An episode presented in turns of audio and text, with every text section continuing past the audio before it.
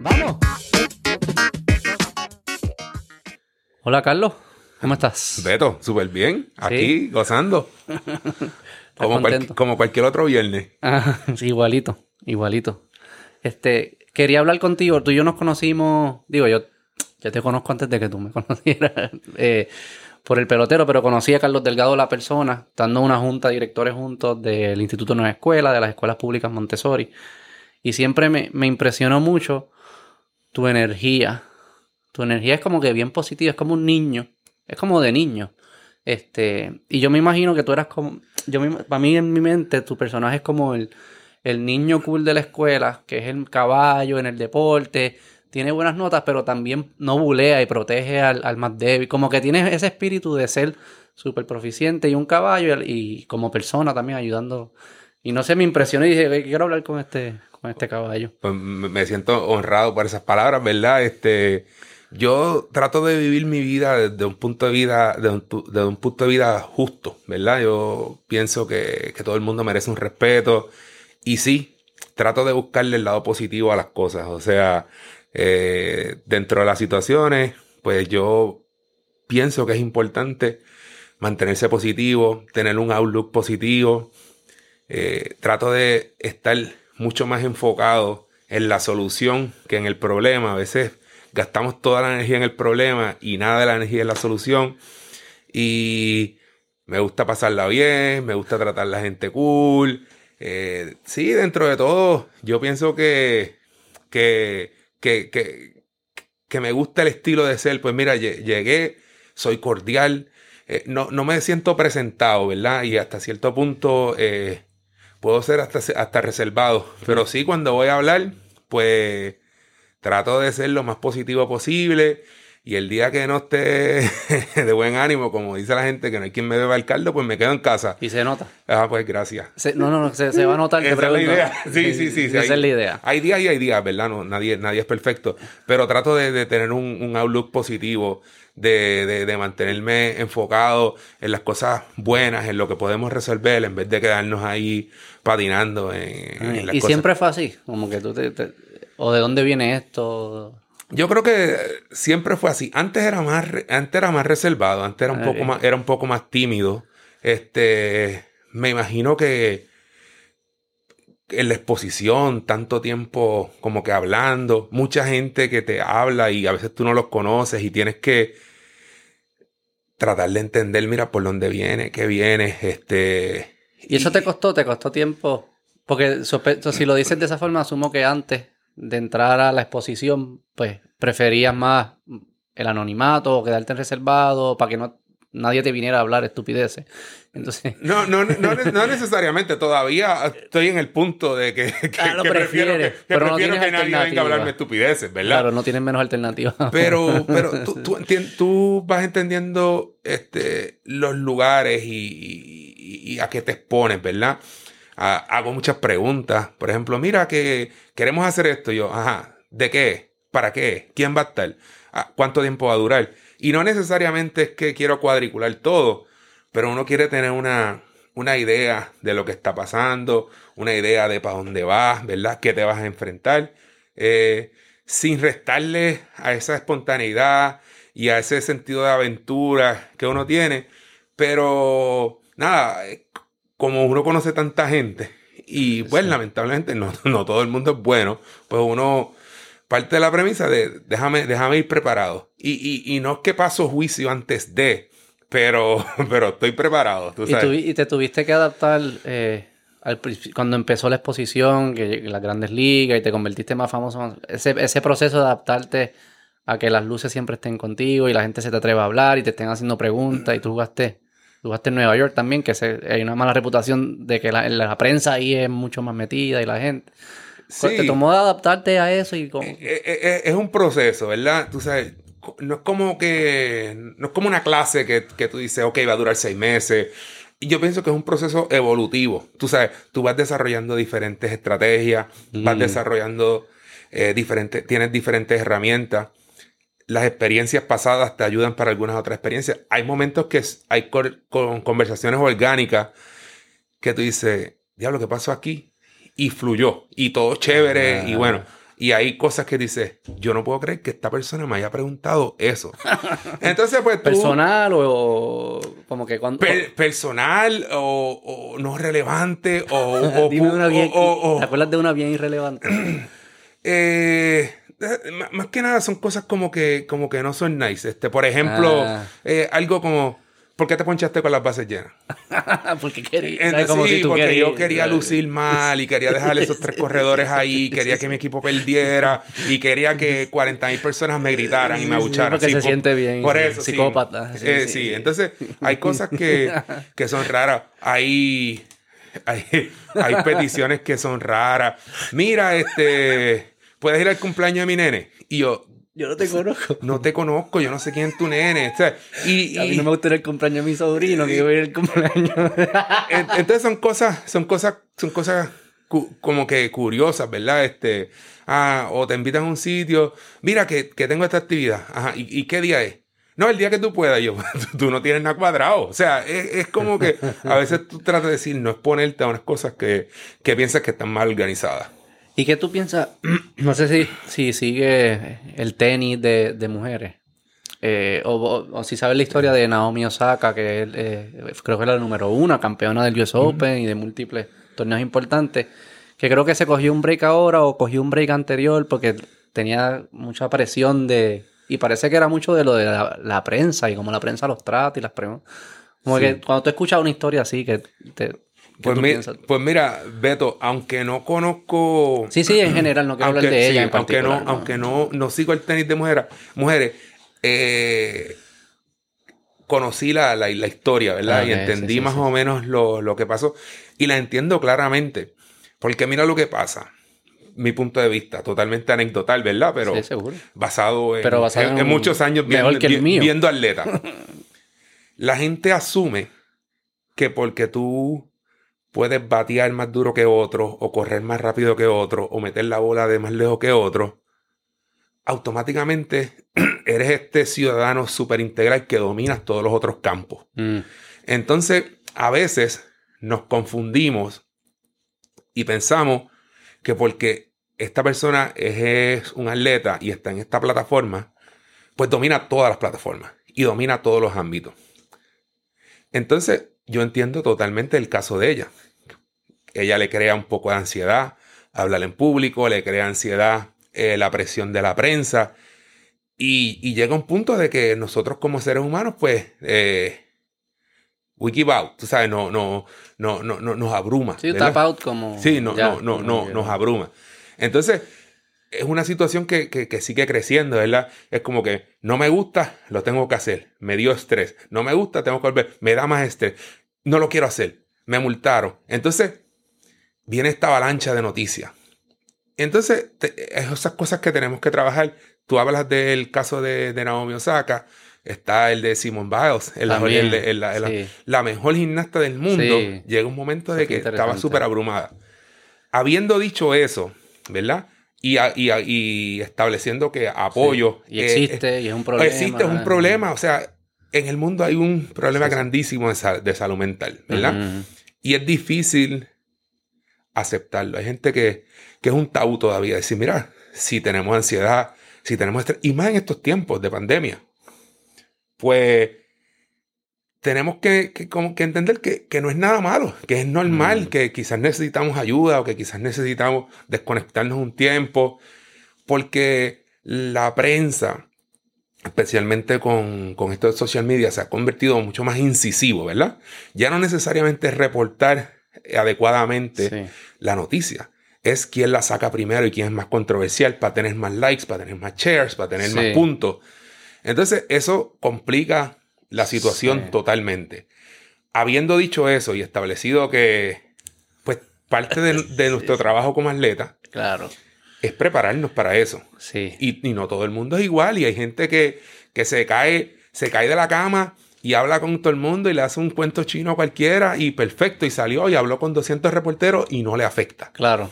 Hay gente que le causa un poco más de presión y, hay herramientas, tú sabes, y, a ese nivel, es algo que, que ella va a tener que enfrentar. A, cada torneo que ella vaya, le van a hacer preguntas de tenis. ahora este es el tema también. Y le van a hacer preguntas de su ansiedad. Claro. Entonces, pues, no sé cuánto tiempo le tomará, pero, pero va a tener que bregar con eso. Pero qué curioso, qué, bueno que dice eso, porque te iba a preguntar, o, si uno analiza lo, cómo se diferencian los atletas del resto de nosotros, aparte de, de lo físico, y cómo se diferencian Michael Jordan del resto. Este, yo siento que gran por ciento de esa diferencia es, es tu capacidad de, de desempeñarte en la presión, en los momentos de presión más alta. Yo creo que eso es lo que hacía diferente a Jordan del otro. El talento probablemente era bastante parecido y era como que era su capacidad de ser un psycho. Hasta cierto punto, no, tú también. No, no, no. Hay algo de psycho ahí que se prende, ¿no? Totalmente, totalmente. Yo digo que la diferencia es la capacidad de controlar las emociones, ¿verdad? Ah. Este puedo decir emociones, puedes decir presión, puedes decir ansiedad, pero al final del camino es la, la, la, capacidad de tu poder controlar este, estas causas externas, porque la mayor parte del tiempo son externas, aunque hay gente que a veces puede ser su peor enemigo. Se pone tanta presión y tanta presión y tanta presión para, para ejecutar algo que a veces pues no le, no le funciona. Entonces, por ejemplo, tú oyes escuchando a Michael Jordan y casi, casi raya en lo arrogante. Pero es que. No, no, no. no, no, no, lo puedes decir. No creo que lo escuche. Pero es que, es que tú, tú, miras esos, los, los caballos en, en, en, deportes, en música, eh, en negocio, y tienen ese denominador común que, que, que son, tienen ese, ese, ese, ese, ese flowcito de kaki, ¿verdad? Y a veces son arrogantes, ¿verdad? Y a veces rayan en los arrogantes.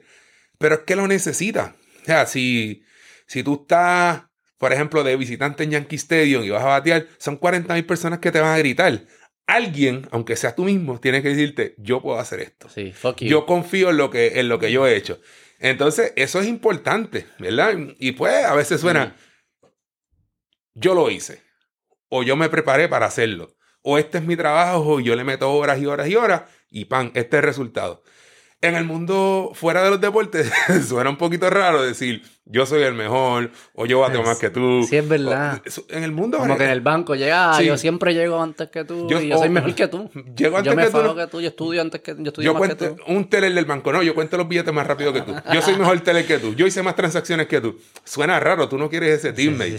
Pero en el deporte tú quieres el teammate que diga el juego está en la raya, yo soy el que quiero estar ahí. Sí, yo siempre he pensado que si no existieran los deportes, estas personas fuesen como conquistadores o gente, algo, algo psycho. O totalmente loco. Lo, sí, yo creo que si tú si como, si ves como que una curva de esta, una parábola y tienes a un lado personas, eh, eh, tienes psicos a un lado que no saben, que lo usan para mal, yo creo que estos son y con todo el respeto te lo digo, son psychos que usaron su psychoness, no sé si es una palabra, para bien.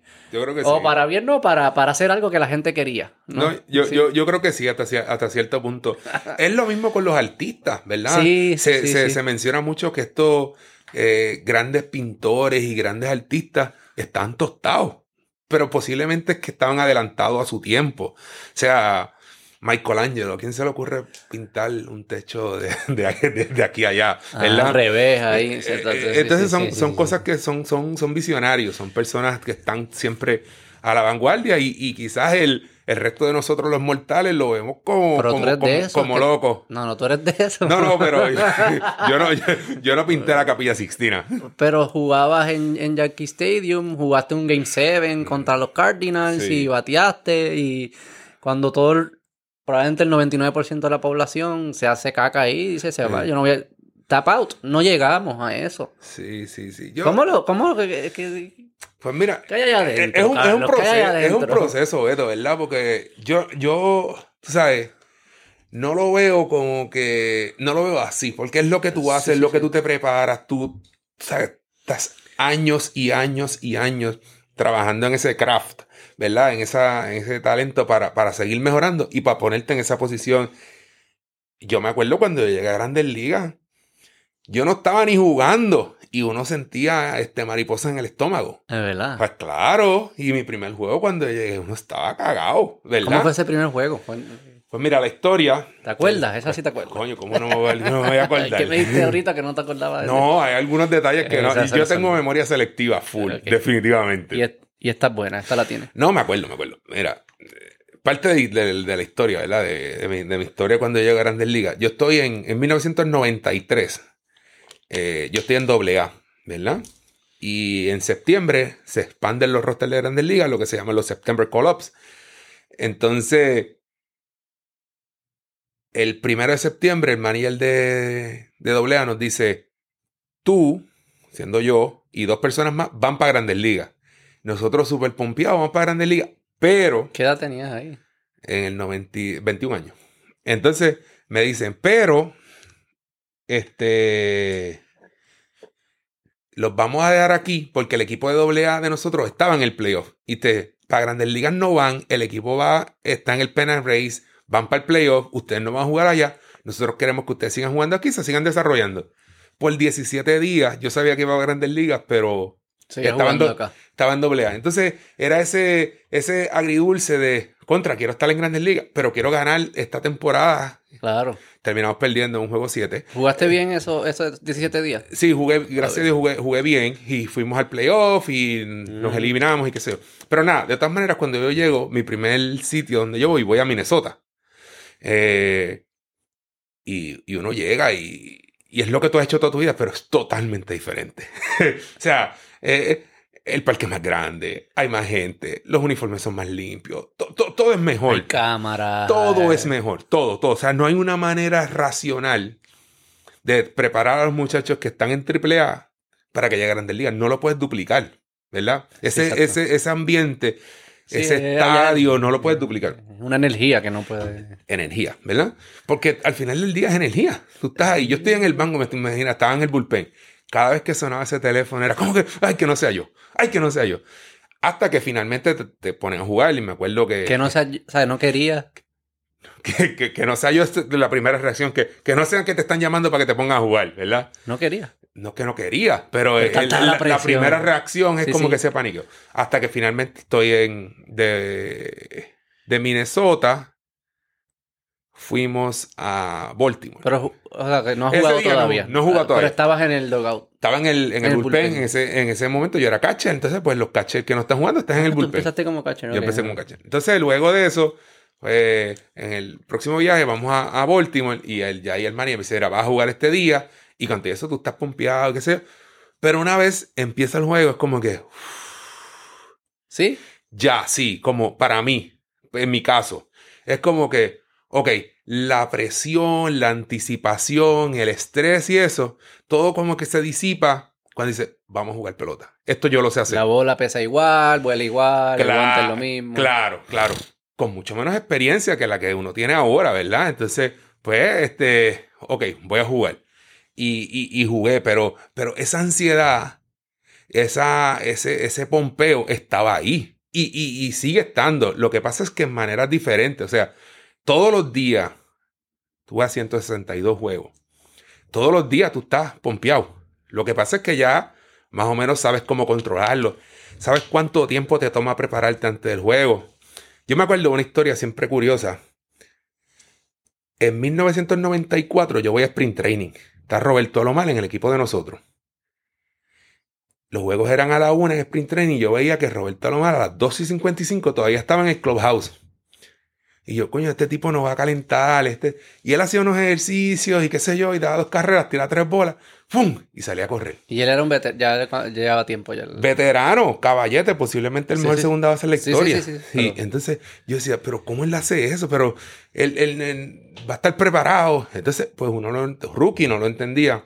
Hasta que eventualmente tú vas entendiendo cuánto tiempo te toma prepararte, qué tú tienes que hacer y qué sé yo.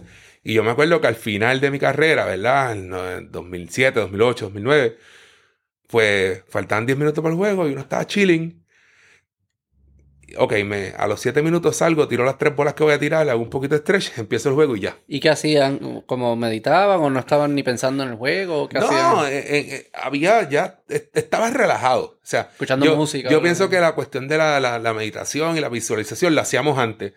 Pero era como que yo no necesito 10 sprints para jugar un juego, no necesito tirar 50 bolas porque ya tú tuviste la práctica, ya tú tuviste todo lo demás, la sesión. Entonces, pero es una cuestión de confianza, ¿verdad? Si yo voy a, no sé, no sé si cuando tú grabaste tu primer podcast, si estás nervioso, qué preguntas hago, esto, Sí. lo otro.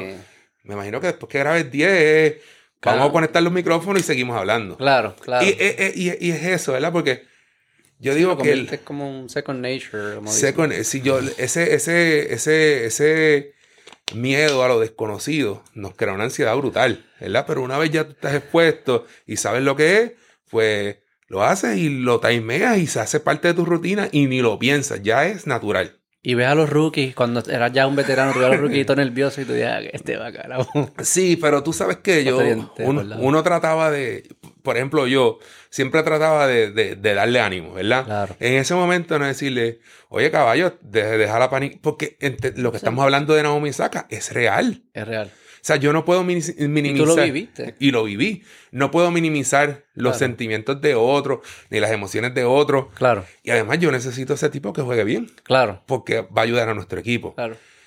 quizás en otro contexto, un día que estamos almorzando o que no estamos cerca del parque, le digo, caballo, cógelo suave. Yo sé que esto es parte de, que si esto, que si lo otro, pero si te metes presión ante el juego, pues ¿sabes? las cosas no te van a fluir. Pero ahí en ese momento es como que, nada, vamos arriba, lo cogemos ahorita, tú sabes. Y, y, ¿Y tú y tuviste sí. veteranos que te ayudaron de esa forma? Hubo gente que, que me ayudó, pero no, no tan específico, porque cuando yo llego a Grandes Ligas, no enteré, es- todavía está la cultura eso de que esto es Pepe Cojones, caballos, que uno no se puede Guerrilla. asustar ni nada, dale para adelante. Esto de, de miedo, ansiedad, eso no existe. Aquí todo es eh, el, el- el más que meta mano. ¿Cómo tú crees que eso va a afectar los deportes? Porque yo, yo entiendo y yo apoyo la salud mental. Yo he sufrido de... Yo tuve dos hijos las dos veces que los tuve, Sí. que fue- caí en depresión, lo Sí. reconozco. O sea, yo Sí. entiendo que eso existe y hay que atenderlo. Pero también tengo otra parte de mi cerebro que dice, es que yo amaba a Kobe, y a Tiger y a Jordan porque eran unos psychos. Y vuelvo Sí. a esa palabra, pues que no eran otra cosa que eso. Y, y no sé, no, si pudiésemos mantener eso y arreglarlo, pero no sé si, se, si hay que sacrificar eso y está bien, quizás vale la pena hacerlo. No estoy diciendo que no, pero ¿cómo tú lo ves de aquí a 20 años los deportes con... Yo pienso que hay gente que son especiales. Que, que simple y sencillamente tienen unos talentos y tienen una confianza y una habilidad de controlar esas emociones que son increíbles. Y yo creo que siempre han habido y van a haber personas que son no tan fuertes. No quiero decir débiles, no tan fuertes. Yo te entiendo porque a veces tú dices, contra, a veces veo demasiado ñoñería en el juego. Yo, yo, yo, yo, yo lo entiendo. En el básquet se ve hoy en día mucho Sí, más. es que hay mucha. Pero tampoco queremos minimizar porque uno no sabe lo que está pasando. Y también tenemos que ser justos porque en estos tiempos donde vivimos hay una exposición mucho mayor en las redes que no se veía antes. Quizás cierto, si mirábamos hace 20 años y teníamos Instagram y teníamos punto. Facebook y teníamos 70 cámaras en cada eh, estadio, posiblemente veíamos lo mismo, que habían dos o tres cagados paniqueados antes del juego. Sí, la vida pública no, no, Ya no es no pública. para. Sí, la vida pública no es pública. La vida pública de los atletas, de los de, de casi nadie, porque ahora todo el mundo tiene una cámara. Sí, pero yo puedo decidir ser privado. Tú, en Sí. tu Prime 2006 en New York, en los Mets, lo que sea, tú no podías... Si existiera Facebook y YouTube y Twitter y todas estas cosas, Instagram, este, yo creo que se te hubiese hecho más... Es más difícil mantener las dos vidas.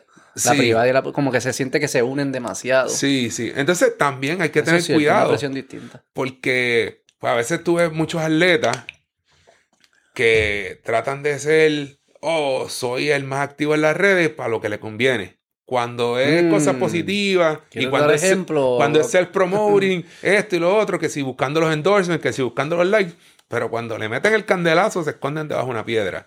Entonces, pues, todo- yo digo que todo es un, un- un- balance. Es curioso, ¿verdad? Porque está cambiando tan rápido en cuestión de Eh, todos los todos los meses, todos los años sale algo nuevo. Sí, sí. Sale una aplicación nueva o sale un- una herramienta nueva dentro de las aplicaciones que hay. O, o- o la gente cambia cómo consume el Yo creo que esto nos va a matar. Yo creo que esto nos va a matar. Yo pienso que va demasiado rápido y es demasiado irreal. O sea, la vida no es así.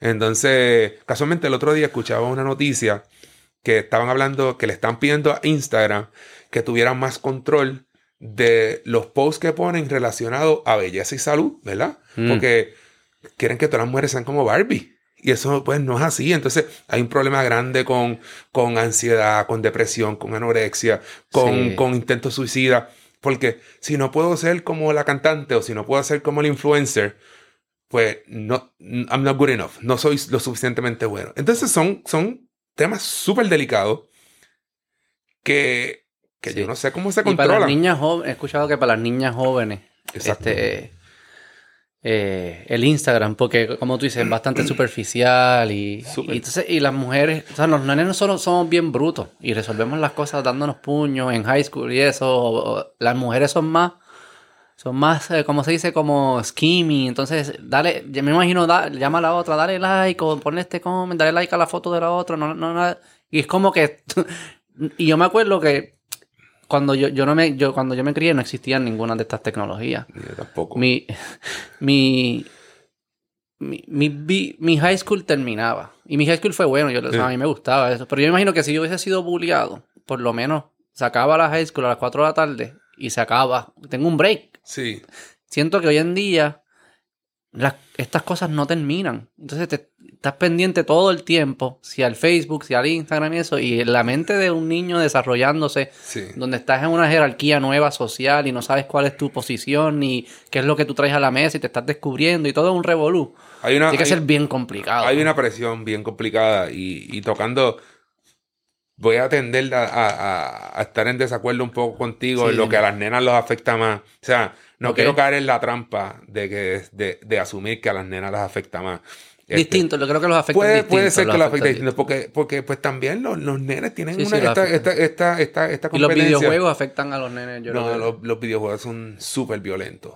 pero a los nenes los afectan. Como que yo creo que la tecnología afecta a distintos. Yo creo que esto está afectando a todo el mundo. Yo, Sí, yo, sí, yo sí, pienso, sí. Quizás en maneras diferentes. Maneras distintas, la- manera. Pero, pero yo pienso que vivimos en, en- que cada vez, y es un reto, lo tengo yo con mis hijos, ¿verdad? Mm, Cada vez es más screen time. Y entonces esta pelea de que si no es screen time estoy aburrido. Es como, estoy aburrido yo, caballo, abre la puerta y vete para afuera. Tienes bicicleta, tienes scooter. ¿Qué edad Hay- tienen tus Bueno, hijos? Sí. Yo tengo una de 14 y una de 12. ¿Cómo que estamos aburridos? Está aburrido porque no haces nada, pero de momento que tú o sea, te pones un screen al frente, entonces ya no estás aburrido. Y yo, y yo entiendo que tenemos que exponerle a nuestros hijos a todo lo- eso porque es, es la realidad. Tienen que aprender a usarlo, tienen que aprender a filtrarlo, pero no puede ser todo. wow, es complejo. Eh, Entonces es súper, súper complejo. Entonces ese, ese screen time y esa, ese tratar de crear ese balance de screen time es súper complicado. Pues entonces, porque el- las peleas y te irrita si no, ten- no tengo el screen y esto. Y yo, gallo, bájale dos, tú sabes, llevas, llevas dos horas, vamos para afuera, vamos a hacer algo, vamos al supermercado, vamos a la ferretería, vámonos por ahí a hacer algo. Entonces es complicadito. Una droga, es como una adicción lo que Peor. sí. Hay como que gente que lo ha estudiado cerca, este, y estudia las adicciones cerca, dicen que nosotros tenemos el sistema, está el sistema de dopamina, ¿no? Que es lo que nos da el, el premio. Si hacemos algo bien, pues sigue haciéndolo, se siente bien. Este, estas herramientas, yo, como yo le digo, hackearon ese sistema y saben cómo, saben qué hay que hacer para que nos sigan tirando dopamina. Pero es, es como si el, digo que hackearon el sistema porque te están dando una señal que es falsa. Se siente bien, pero no es útil para ti Sí. hacerlo tanto. Y están, hay un ejemplo que hicieron con ratones y ratas que los ponen. El, el- ellos les gusta mucho la. ¿Cómo se llama? La rueda. La rueda esta, el hamster Eh, wheel. sí. Le- les gusta tanto que hay ratones que la cola se le queda eh, frisa así como para arriba, como que evoluciona. la estática. Para, no, no, para que para salirse al medio, para poder co- como evoluciona, Ah, para quedarse estático. Y hay ratones que se mueren corriendo, que les gusta tanto que siguen corriendo y colapsan y se mueren. este, y lo que dicen es que puede ser que las redes y estos algoritmos sean nuestra- nuestras ruedas, que constantemente te está dando el feedback de que se siente bien y sigue haciéndolo y sigue haciéndolo, pero si lo sigues haciendo va a ser tu propia destrucción. Es, es es- como- es una, es, es una pena. A veces uno lo ve así, ¿verdad? Porque, y, y- y- y como yo lo veo, es, o sea, es una realidad, está ahí. Es cómo nosotros podemos crear el- ese balance, ¿verdad? Y cómo podemos ecualizar eh, ese, esa diversión y eso que te sientes bien y esa manera de comunicarse. Porque, ¿sabes? Antes uno no sabía, pero ahora tiene que si WhatsApp, que si video, eh, video call, que si FaceTime. El otro día mi nena de Discord. Y yo, Mariana, ¿pero qué es Discord? No, es como un walkie-talkie que hablo con las nenas y esto y lo Entonces, la pandemia exacerbó todo Sí. eso. Porque tampoco tú decías, vete a jugar con tus amigos, porque no se podía. Es- especi- especialmente los primeros 6, 8, 10 meses de la pandemia. Entonces, pues la solución era eh, screen. ¿verdad? Entonces ahora es como que, ok, suelta el screen y vete para afuera. Entonces, pues, pues, ha, ha sido, ha sido complicado. Pero yo, yo, yo, yo creo que tenemos, como sociedad, que tenemos que llegar a un punto donde la gente hable con otra gente, que, que puedas ir a un restaurante.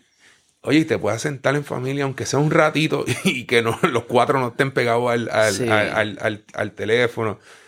Pero eh, la tecnología sigue creciendo. Y en parte yo hago esto por eso. Mm. Este, digo, yo no, no, no- no estoy adicto ni a las tecnologías. Gracias a yo me crié, yo creo que a nosotros se nos hace mucho más fácil que Sí. nos criamos sin eso y lo tenemos que aprender ya una vez nuestra psicología se ha desarrollado. O sea, o sea, que no es que yo estaba adicto, pero, pero sí, sí me faltaba conversar con gente, sentar y sin aje, como que hablar, hermano, vamos a hablar, vamos sí. a seguir hablando, voy a aprender de ti, tú de mí. O sea, Sí. yo siento que yo estoy cogiendo tu cerebro y conectándolo al mí y aprendiendo. Es como que solo no lo podía hacer. Tengo que sentarme con Carlos a Sí. descifrar estas cosas. Sí. Este, y eso hace falta, conversaciones largas, sin Sí. prisa. La prisa también, que lo hablamos ahorita. eh. Sí, ahora tú sabes, hay un, hay un gran reto de- del, del tiempo, ¿verdad? Todo, todo, todo está apurado, todo más rápido. Este, también el attention span de la gente es mucho más corto. ¿Tú crees? Yo no, no estoy seguro de eso. Yo, bueno, puedo hablar por experiencia. Por ejemplo, la- las generaciones más jóvenes, es si no los captas en el momento, es como que lo, lo, creo que hay muchas, hay muchas distracciones. Demasiado. Pero, pero sí. Es difícil sacarlos de esas distracciones. Es difícil competir contra esas distracciones. Sí, ese, ese proceso de, de, de, de engaging, ¿verdad? Y también quizás parte del proceso es que quizás no hemos buscado el hobby adecuado. Sí, eso es lo que yo pienso, porque también si ellos, ellos, no estamos hablando como nosotros, todos Sí. lo hacemos. Este, yo he estado siete horas viendo Netflix, ¿verdad? Y, ¿sabes? Gasté siete horas viendo algo, eh, ¿sabes? Y una misma serie puede ser, la sigo Sí. viendo y la sigo viendo. Este, ¿sabes? Eso suena como attention span bastante largo. Siete horas. Sí, sí, pero a veces digo, ¿cuál es que estamos viendo? Sí, sí, O sea, por eso. Es como que... eh, Es- estaba viendo en este tema hace un tiempito, yo creo que durante la pandemia en algún momento pusimos el documental, este, creo que se llama Social Dilemma. sí, ¿Sabes? Y te cuando lo explican bien, bastante lo bien. explican sí. bastante bien. Y yo no, no pienso que haya nada con Netflix y no pienso que, que, que un domingo que esté lloviendo se haga el maratón de Netflix y viste lo que No. haya que ver. Yo, yo, el, el issue mío es que todos los domingos y todos los sábados sea este siete horas de Netflix. Este, esto es lo que yo estoy tratando de evitar con, con mis hijos, ¿verdad? Y tratando de, de evitar en mi círculo. O sea, si, si alguien está todo el tiempo juqueado con algo, pues quizás no compartimos esos mismos... ¿Y cómo vamos, vamos a tratar de descifrar por qué es malo? ¿Por qué es malo si yo veo sábado y domingo todo el tiempo Netflix? Yo estoy, yo estoy de acuerdo que es malo, pero quiero a ver si podemos precisar por qué es que es malo. Para mí, en el momento que tú dejas hacer cosas que son importantes también, por hacer otra cosa específicamente, yo pienso que crea un problema. Eh, yo creo que esa es la definición ¿Y qué cosas se están dejando de hacer? Oh, eh, hablar con su papá, por ejemplo. Eh, ir a comer. Bañarte cuando te toca. Salir afuera y coger aire. O acompañar a tu mamá a la tienda. O decir, pues vamos a, comer. Entonces, es esta pelea. Ese, ese, yo pienso que esa es la definición de adicción. Que interfiere con otras cosas. ¿Y por qué esas cosas son importantes? ¿Por qué esas cosas son importantes? Porque, por ejemplo, yo pienso que nosotros debemos promover un estilo de vida saludable, un poco más activo. No es que vayas a ser un atleta competitivo, pero que por lo menos puedas, digamos, aprender a nadar. Yo digo que todo el mundo debe aprender a nadar. Yo pienso, ¿verdad? A la mayoría de la gente le gusta las piscinas, en algún momento tú te vas a ir en un crucero, o te vas a montar en un bote, o te van a invitar para la playa. Que por lo menos tú te puedas defender y puedas decir, mira, me pasó, llegué hasta la boya nadando. Yo pienso que todo el mundo debe aprender a nadar. Y yo no prefiero, yo no, no pretendo que todo el mundo sea un atleta de, alto nivel, pero por lo menos que tú puedas caminar de aquí a la esquina y comprar dos litros de leche y volver. Tú sabes, así éramos nosotros. Eh, mi mamá me decía, ve a la panadería, compra dos litros de leche y un, un, bollo de pan. Entonces, por ejemplo, yo quiero jugar con, con, mi hijo. Pues vamos a hacer algo. Vámonos en la bicicleta y damos una vuelta, paseamos, hablamos, miramos, cinco minutos y viramos. O sea, yo pienso que llega un momento en que debemos correr bicicleta más de cinco minutos. No competitivamente, paseando por el barrio. Entonces, si tú, si sale de ti, vamos a hacer esto, y a los cinco minutos ya tú te rajaste, pero le metiste dos horas al Minecraft o al Roblox o a lo que sea, pues yo pienso que es un hay un desbalance. Yo creo que eh, estás tocando con algo que yo creo que el, tú estás dice algo que es bien cierto al principio. Eh, todo tiempo que tú uses para algo es tiempo que no estás usando para otra cosa. Siempre hay un trade-off. No se puede. Totalmente. Siempre, siempre hay trade-offs. Yo creo que lo que tú estás diciendo es que las personas que están tomando ese trade-off, que están adictos a las tecnologías, no están conscientes, no están conscientes de que están haciendo un trade-off. Porque ellos no, no, no, no se piensa de esa forma. Y segundo, tú lo que estás diciendo es ese trade-off estás robándole para hacer cosas que son útiles para ti hoy y en el futuro. Es como que eh, tú estás pensando tú estás como que pensando en una dimensión del tiempo distinta a ellos. Ellos están, no, es que yo quiero sentirme bien ahora. Y tú estás diciendo, no hay cosas que hay que hacer ahora para sentirte bien ahora, pero más importante aún para que puedas sentirte bien de aquí a 10, de aquí a 20. Y eso es construir relaciones, poder, o sea, lo de la playa que tú dijiste, no solo es que si vas a la playa sepas nadar, es que puedas, te sientas cómodo decir que sí a la playa. Es una oportunidad para crear nuevas amistades, para esas cosas son las cosas que van a estar ahí para ti de aquí a 10, 15, 20, 30 años. Y el tú abandonarlas ahora no estás pensando. y la vida puede ser miserable cuando llegues a eso si no lo, si no lo haces hoy. Yo, yo pienso que, que, sí. Estoy, estoy, estoy de acuerdo contigo. Y como te digo, yo no quiero imponerle mis intereses a, mis hijos o a las personas que están en, mi, en mi círculo, ¿verdad? Pero, tiene que haber algo más. O sea, no, no todo puede ser este, o YouTube, o Netflix, o juegos. Porque, por ejemplo, algo tan sencillo para mis hijos, la asignación. La chiquita de casa, cuando para interrumpirla de un electrónico para ir a jugar, eh, pelea. Pues entonces, eso es un problema. Porque para estos efectos, cuando tú tienes 12 años, vives bajo mi techo y yo soy tu papá, la asignación siempre va a ser primero. o sea, cuando tú tengas 20 y tengas tu casa y tú tengas otra cosa, tú decides. Pero mientras tanto, los valores que a mí me enseñaron y que yo quiero enseñar, pues la asignación va primero.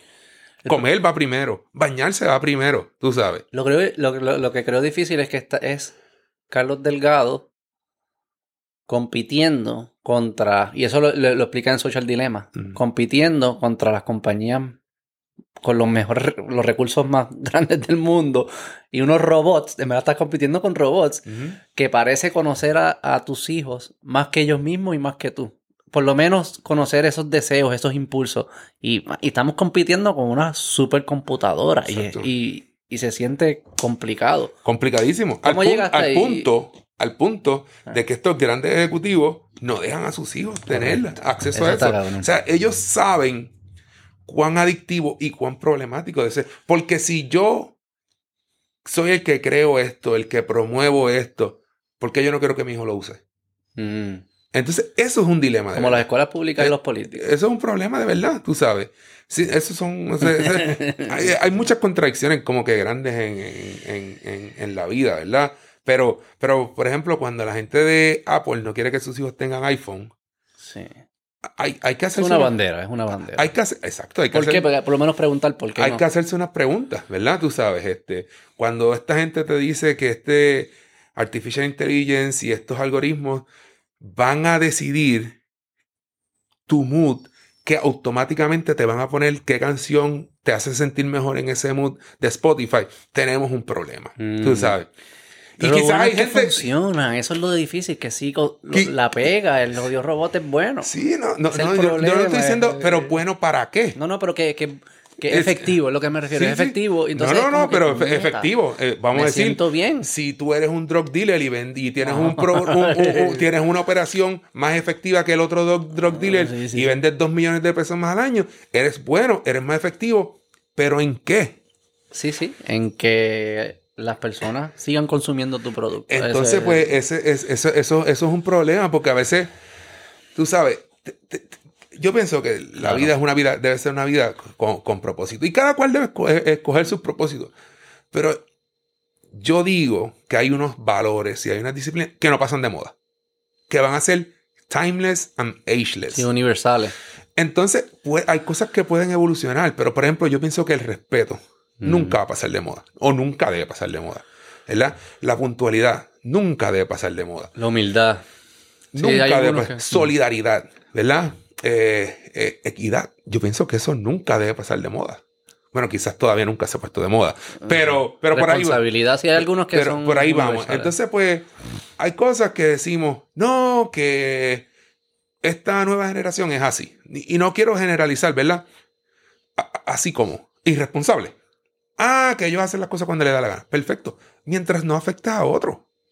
Entonces, todavía falta, falta eso. Uno se da cuenta en las tiendas, customer service. No existe en Puerto Rico. Es bien malo. Súper malo. Bien, bien. Terrible, terrible. Tú sabes. Entonces tú dices, ok, hablamos de desarrollo económico, hablamos de fomentar los negocios locales. Coño, pero tú vas y te atiendes malísimo, ¿verdad? Y, y no se habla mucho tampoco de. Por esa línea de. De del individuo, como que, que- qué valores, qué mentalidad hay que tener, qué psicología. Ya, porque al final. Customer service. Eso es que una persona está, está decidiendo hacer ser buena gente o resolver el problema o no. Es como que es bien individual, no es como una... Y culturalmente no la valoramos o no sé por qué no pasa. La valoramos como cliente, pero no cuando lo hacemos nosotros. hay Sí. que- pero es como que... No sé. Pero quería preguntarte, eh, porque nos metimos en lo de las redes, porque tú mencionaste algo, como que dijiste que la presión de hoy en día que tienen los atletas eh, se magnifica al- con la presencia de las redes, que nunca termina y todo esto. Este, quería preguntar, ¿viste el documental de Malice at the Palace? No, ¿de qué se trata? Es el, ¿te acuerdas de, de cuando lo- los Pacers y los Pistons jugaron y los Pacers se metieron a, a pelear con el público? Eso fue con Ron Artest y Steven Jackson. ¿Te acuerdas de, Sí, sí, de- sí. de ese O sea, evento? Este, pues Pero el no- no- documental, No, he visto el documental. el documental habla de eso, de ese evento, y entra más en detalle de, de qué es lo que ha pasado desde entonces, de, de también de lo que pasó ese día de lo- lo- los fanáticos y como que nue- nueva información que quizás no había salido eh, o no se había puesto a toda junta en, una historia, una narrativa. Este, y lo que cuando lo veo, digo como que en verdad esto fue culpa de los fanáticos. Obviamente, tú puedes decir que el atleta nunca debe cruzar esa línea. Pero a esos atletas le, le tiraron una, una cerveza en la cara, le, le estaban gritando cosas. Siempre le gritan como que vente para acá arriba, vente para acá arriba", porque no baja- nunca había pasado que suben. Y yo lo veo y yo, y, y- y yo sentí una simpatía por el atleta. Y, y quería preguntarte, Como que tú piensas sobre, sobre todo ese evento y también sobre la relación entre el atleta y la fanática. Me imagino que te, te gritarían mil cosas en todos lados y, y cómo. Eh, es, es una relación que es complicada. Mm. Porque al final del camino, como que no es real. ¿Verdad? Porque si tú eres fanático, Mm. ¿verdad? O vamos a ponerlo de este punto. Hay dos tipos de fanáticos. El que está a favor tuyo y el que está en contra. Para partir de una premisa. Entonces, tú- hay un engaging con ese fanático que te apoya. Pero hay un bloqueo contra el fanático que te grita. Entonces, claro, llega el punto de que pues, alguien se volvió loco y subió. Entonces, este concepto de teamwork, si uno sube, se van todos. Aunque el que vaya atrás sepa Sí, que está sí, mal, sí, ¿verdad? Entonces, Y eso lo hablan también en el documental, interesante. Sí, no, no, no lo he visto. Entonces, pues, o sea, tú, tú tienes un equipo y volvemos a lo que hablamos al principio. No porque este tipo sea profesional, quiere decir que, que domina todos los campos. Pues, mira, este es de los cascos calientes y se trepó a pelear con ellos. Llegó al punto de que lo rompieron y, y, y, Y cruzó. y- cruzó para allá.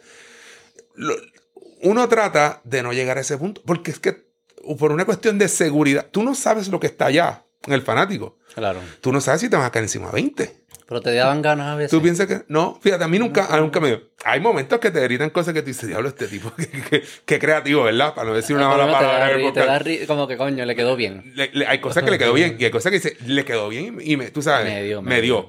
Y me, me quedé, ¿verdad? Y, y tampoco tú quieres engaging porque es peor. Claro. Es como que. Pero tienes que verlo porque eh, eh, eh, yo entiendo lo que tú dices, pero sospecho que aún ustedes, que son expertos en manejar esa presión, yo creo que todo el mundo tiene que tener una To- línea. totalmente, Entonces, totalmente. le tira- le- yo no estoy, no estoy justificando que, que, que está bien, que esa es la línea de todo el mundo, lo que hizo Ron Artes.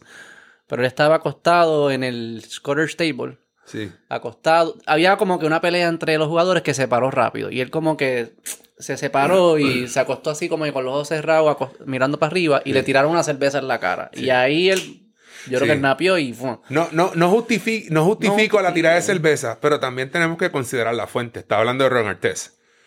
E- Entonces, Sí, sí, claro, eso da pie Claro, al- que al- quizás tú no lo hubiese hecho ahí, pero me imagino que hay, hay, hay rayas. Y entonces siento que lo- lo- los, fanati- los fanaticados, el- los fans son, no les importa esa raya y dicen cualquier cosa. Totalmente, totalmente. Pero yo tengo otra perspectiva. Ah, Y volvimos a hablar de lo que te decía ahorita. ¿Cómo tú te quieres proyectar? Mm. Que hablamos ahorita de la, cómo tú quieres proyectarte en social media.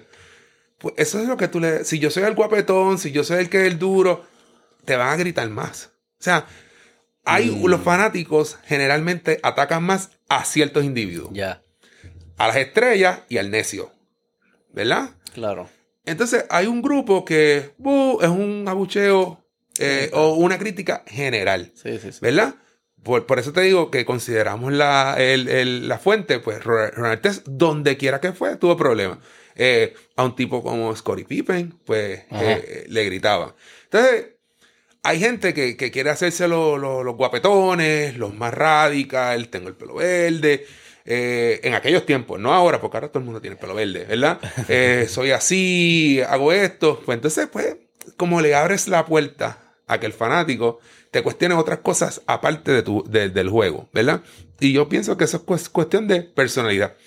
Y consecuencias, tú bregas con eso. Claro. Claro, afecta al equipo hasta cierto punto, como en este caso. Pero, pero si te fijas, son, son más incidentes aislados con cierto tipo de atletas, Sí. ¿verdad? Hay otros tipos de atletas que, que por el contrario, que van a una cancha local y son considerados como el atleta más caballeroso. Sí, pues eh, eh, y dice que lo del equipo fue interesante porque también presentan ese contexto, porque era, mm, se veía como que era la última oportunidad de Reggie Miller llegar campeón, porque tenían, tenían el mejor equipo, tenían buen récord, se veía que este era el año. Y fue en Indiana. fue en Detroit. Fue en porque Detroit. Artes jugaba en Indiana con Reggie Miller. Exacto. Entonces, Entonces, fue en Detroit. Sí, Detroit le pa- empiezan unos empujones. Ellos habían jugado una serie el año anterior que era bien, fue bien regida. Son dos equipos que se, no, se, se conocían por defensa y por ser bien físicos. O sea, que era... era- Esa es la época de Bill Lambier. y No, no, esto es Ben Wallace, Rashid Ah, después de eso. Wallace. Sí, Ok, esto es... El otro día. 2003, Sí, sí, sí. 2004, por ahí. Yo pensaba que era para la época de los, de los Bulls y los... No, y los- pa, esa es- esa es- que más viejo que tú, Beto. No, no, no, pero sé los Bad Boys. Sí, Le Bad hablando de los Bad Boys. A eso sí que se daban palos. O sea, eso era para los limpios. Este. Nada, fue, es interesante. Y, y tú jugaste en New York. Tú jugaste en Toronto y en New York. Y en Miami. Y en Miami al final o entre medio. Entre medio. Un año en Miami, en el 2005. Ok. ¿Y cómo compara eh, esto así de, de las fanaticadas, las presiones? ¿Cómo se, se, se siente distinto en, la- en las ciudades y los equipos? Totalmente, ¿verdad? Este Toronto, Toronto es una plaza, aunque es una ciudad relativamente grande, grande pero una ciudad muy educada. Que lo- y los canadienses es una cultura distinta. Una también. cultura muy, muy, mu- mucho más inclusiva que los americanos, eh, mucho más polite, ¿verdad? Que, que los americanos. Eh, y no tiene la, la- los outlets de, mid- de, de prensa Claro. que tiene un sitio como Nueva York, ¿verdad? Por ejemplo, en, Nueva- en Toronto cuando yo estaba, habían tres, cuatro periódicos y posiblemente cuatro o cinco estaciones de radio. En Nueva York, cuando tú llegas, hay por lo menos 10 periódicos, como 20, 25 estaciones. O sea, en cualquier momento que tú abres la puerta en el Clubhouse en Nueva York, hay 25 a 40 personas. Y muchos el- de esa prensa también es, es la nación, como que de New York se convierte en la nacional. se e convierte en la nacional. Entonces, tú, tú sientes en New York que esta competencia por sacar el headline. To- Todo el tiempo en New York. Yo, yo, yo digo, mi estrategia, ¿verdad? Para New York es no digas nada estúpido y no tienes problema. Posiblemente no, no te pongan tu quote, pero te Sí, sí. ahorra un, un sinnúmero de problemas. Y la otra cosa, otra estrategia que, que yo digo es decirle lo mismo a todo el mundo. ¿Verdad? Porque va a decir, el de New York Post te va a preguntar. Si le diste una historia a este y le diste al New York Times, le diste otra, entonces eh, eh, hay un problema. Caos. Es como que, mira, el juego de hoy lo perdimos por esto y esto, yo la cagué, cogí un turno mal, se me cayó la bola, asumo la responsabilidad, lo cojo mañana. Y ahí se murió. ¿Te pasó alguna vez que, que, no sé, que dijiste distinto y se convirtió No, en- a mí, a mí, a mí no, pero lo, lo he visto. Una cosa que yo digo, ¿verdad? Que a mí me encantó jugar en Nueva York. Ah, sí. Me encantó. Tuve una experiencia. ¿Por qué? Por la energía. O sea, tú estás en Nueva York, es como que la meca de- del, del deporte. ¿Sientes que importa más? No necesariamente que Pero se importa. siente- no es que importa más, pero que se Es siente- como que la gente son exigentes, eh, eh, el paso es más, el, el- el tren de vida es más rápido. como que si lo hago aquí, lo hago en cualquier lado. Eso, y también, si lo haces bien, lo sabe todo el mundo. Si lo haces mal, también Lo lo, sabe todo todo el mundo. Entonces, pues, en, en Nueva York, yo creo que a mí me ayudó que yo llego a Nueva York con 11 años de experiencia. Claro, no Tú sabes. Yo no empecé en Nueva York. Aunque también, si tú hubieses empezado en Nueva York, en lo que tú te ajustas, vas aprendiendo. Y quizás creas un cuero más duro. Exacta, exactamente. Entonces, pues cuando llega a Nueva York, uno llega por lo menos un poco más maduro, un poco más pulido, con más confianza, con más exposición. O sea, no es lo mismo hacer la misma una entrevista por primera vez que llevar 11 años haciendo una entrevista y entender los ángulos, ¿verdad? Porque en Nueva York se da mucho esto. Mira, eh, Carlos Beltrán dijo esto de esta jugada. ¿Qué tú piensas? Entonces tienes que tener cuidado, Sí, porque sí. a veces Carlos Beltrán no ha dicho nada. Claro. O sea, y, y hago la alusión a Carlos Beltrán porque ese es mi, juntos, es compadre, juntos. jugamos juntos de tres, tres años y medio en, en Nueva York. Eh, ¿Qué tú piensas de la decisión del manager? Delicado, ¿verdad? Porque esas cosas tú las discutes. Eh, claro, tú, por ejemplo, ¿qué tú piensas de la decisión del manager? ¿Tú sabes qué? Yo estoy en desacuerdo. Yo hubiese sacado el pitcher antes. Se formó un revolú. No, no, ¿Y sí, Ah, sí. yo pienso que el manager trató de hacer lo mejor posible para que nuestro equipo ganara. Y va y te le cagas la madre en, el- en el- en Claro, la oficina. claro. Pero entonces lo resuelves entre tú y él. Claro. Entonces son cosas que, que parecen boberías, Eso es una madurez. pero tienes que estar listo porque el tipo te lo va a preguntar. Mira, este. ¿Tú piensas que Fulanito que no está bateando lo deben bajar en el lineup? Y yo, yo no soy el dirigente. Yo digo, mira, Fulanito está trabajando, no, ah, no siempre nos va bien, ¿verdad? Él está tratando de hacer lo más posible. lo he visto en el cage, está buscando ayuda, hace su homework, mira el video y ya. Quizá eso nunca va a llegar al periódico. Eso no, nadie lo lee en el periódico. Sí, es casi aburrido, ¿no? Eh, Pero, o sea, claro, hay momentos que tú tienes que presentar tu punto, pero no necesariamente ni le tiras al equipo, ni le tiras al manager. es conflictivo buscar. Es como que, y no, y hay veces que hacer un call to action. Dice, nosotros como equipo estamos jugando malísimo. Tenemos que jugar mejor. Nosotros, no ellos y yo batía de 4-2. Nosotros, también lo puedes usar como para rally de truth. Exactamente, ese es lo que hablo, ese, ese call to action. Entonces tú tienes que tener cuidado cómo lo dices y cuándo lo dices, ¿verdad? Este. Es una diferencia grande decir el juego de hoy fue un desastre a que la última serie no jugado bien, nosotros tenemos la capacidad de jugar mucho mejor. Tenemos que jugar mejor como equipo. Es una diferencia súper grande. Y estás diciendo lo mismo. Entonces son estrategias que tú, que tú utilizas. Y me imagino que sirven en el deporte y sirven en la vida cada vez que hay entrevistas. Pero hay que tener cuidado. Pues dice, no, que algunas personas no están jugando bien. Tú sabes que la pregunta que viene atrás es cuáles personas. Ah, no, no quiero decir. Ah, Carlos está insinuando que. Y, ellos pueden decir, ah, este que no está atendiendo. Carlos está insinuando que fulano no está atendiendo. Aunque yo no lo haya dicho. Entonces son cosas que Tú no te pones en esas posiciones. Y te pasó, tú no lo hiciste, pero te pasó alguna vez que estuviste eh, en tu equipo, pasó algo así, era como se creaba un drama adentro. Y sí, pasa, pasa, porque ¿qué, es lo próximo? Entonces, pues entonces tú vienes, este, este, cuando el, grupo de reporteros está, se llama un Scrum. Entonces van a, quien tú dijiste. que Carlos Delgado dijo esto. high school. Entonces ya, se chavó. Entonces aquel lo, lo, pones en una posición difícil a contestar preguntas que no tenía que contestar. Entonces él va a venir de allá para acá. Caballo, ¿cómo es eso que, tú estás hablando mierda de mí? Entonces, ya, ahí, ahí, ahí, Rosa. Y van a haber momentos de que, mira, por ejemplo, tú bateaste por el Ciore y no corriste para primera, por ejemplo. Aunque ibas a hacer algo, no se ve bien. Pues que, que yo voy como líder, pues yo voy de ti. Caballo, no te, no te olvides, hay que josear. Aunque no te esté viendo, hay que josear. Y ya, se acabó. Si, si tuvimos una, una discusión porque no le gustó que lea, la arreglamos acá. Nadie se tiene que enterar. Oye, el deporte tiene muchos de esos simbolismos, como de. de sabes que va a ser out, pero como quiera correrlo, corres como si. Y, y, envías. Eso es como enviando señales al resto del equipo de. Totalmente. De, dónde está tu mente, tu compromiso. Esto es como bien.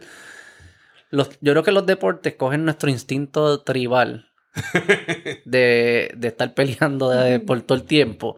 Y, lo pone y dice, mira, ustedes son unos locos que van a pelear, pero en vez de pelear vamos a hacer este juego que no, no se hacen daño. Yo creo que hay, algo ahí. Y también como que las ciudades y los países contra los países, las ciudades contra las ciudades, los colores, hay banderas, hay canciones. La vida completa es de, la vida completa es de simbolismo. Pero lo que yo lo, yo, e, e, esa analogía que hago, lo hago de, de tú creas una cultura, claro. ¿verdad? Y, tú creas unos hábitos, ¿verdad? Porque si tú haces algo, a veces sí, a veces pues nunca es un hábito. Entonces, pues tú quieres mm. crear e, mm. ese hábito. Y entonces, y hay otra cosa que nosotros llamamos false hustle también, ¿verdad? Mm. Por ejemplo, vamos para verlo en números. Si, si yo corro, mi, mi mejor tiempo de home a primera es 4-1. 4 segundos, ¿verdad?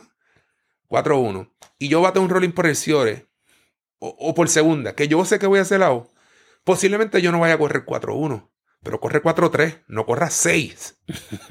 Entonces, ¿Por qué? Pero porque es el símbolo, ¿no? Es, es, lo porque que en verdad no es importante. Es lo que representa. Lo que pasa es. Sí, lo que representa. Está haciendo una señal al resto del equipo y al otro equipo. Yo te voy a decir exactamente lo que pasa. Lo que pasa es que si cuando tú bateaste por, por segunda, y tú empezaste a correr, tú vas a empezar a correr antes que la segunda base coja la bola, ¿verdad? Y tú saliste bien suave y a la segunda base se le cayó la bola. Perdiste una oportunidad. Perdiste y no llegaste. Vamos a ponerlo más dramático todavía que tú eres el que luce mal. Vamos a poner que la segunda se cogió la bola, se la tiró el primera, el primera se le cayó y le dio tiempo de cogerla en el piso y todavía eres out. Luciste terrible. Fulanito no joció. Y corriste lo mismo. En un juego que cualquier base es súper valiosa. Es súper valiosa y que, que tú pienses que es una trivialidad. Tú diste un fly a mm. centrofield, ah, el tipo la va a coger, te viraste de mitad, primer, de mitad de entre a primera y te fuiste para el dogado, se le cayó el centrofield Llegaste a primera cuando pudiste llegar a segunda. Ya.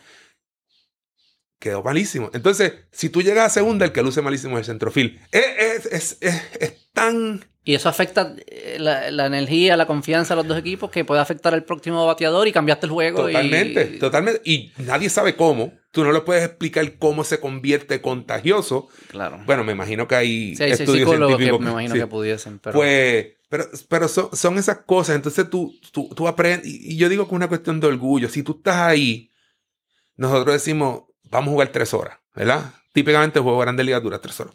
Vamos a jugar tres horas duro. Dedícale tres horas. Esos cuatro turnos, ¿sabes? Tú, tú lo- los otros lo empiezas a romper en pedazos.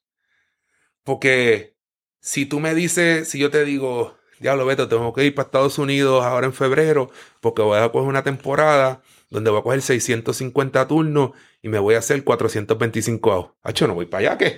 ¿Hacerme 425? No. Digo, voy para allá, voy a jugar 162 juegos, brego con Sprint Training primero, cuatro turnos buenos todos los días, bregamos con el primer mes y mi meta es empujar 100 carreras. O sea, que Lo mismo, pero lo cambiaste. Enfocado en el proceso también, en lo que puedes Totalmente. controlar. el- el- Totalmente, totalmente. Y tú tuviste, em, me imagino que todos tienen slumps. Demasiado, Si demasiado no, para no este podcast. Si no, no, no, no, probablemente no conseguiría la entrevista si nunca tuviste un slump. Eh, Demasiado.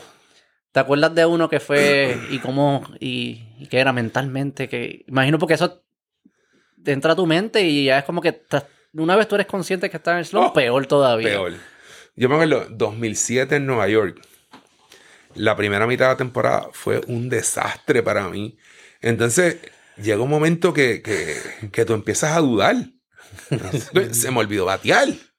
Voy a poder salir de esto. Y fuiste psicólogo, como que uno No, hace. no tuve que ir a psicólogo, pero, ¿sabes? Hablamos con los compañeros, este, empiezas a preguntar, mira, este, ¿qué tú piensas cuando bateo? ¿Cuál es tu estrategia?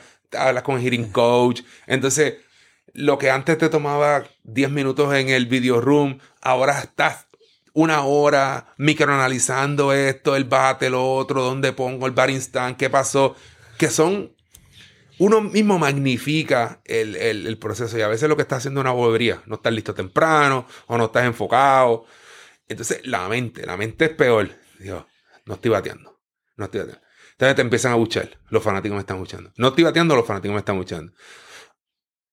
Ay, el juego está en la raya y me va a tocar batear. Entonces, es como que tú, tú te crees esta novela y la pones tan dramática y tan mala que, que, que es que lo que hablamos al principio, tú tienes que virar eso y ponerlo lo más sencillo posible, confiar en ti, yo lo puedo hacer, lo he hecho antes, no hay presión. Pero, pero pasa. ¿Y te acuerdas, y cómo, te acuerdas cómo saliste de la de esa del 2007?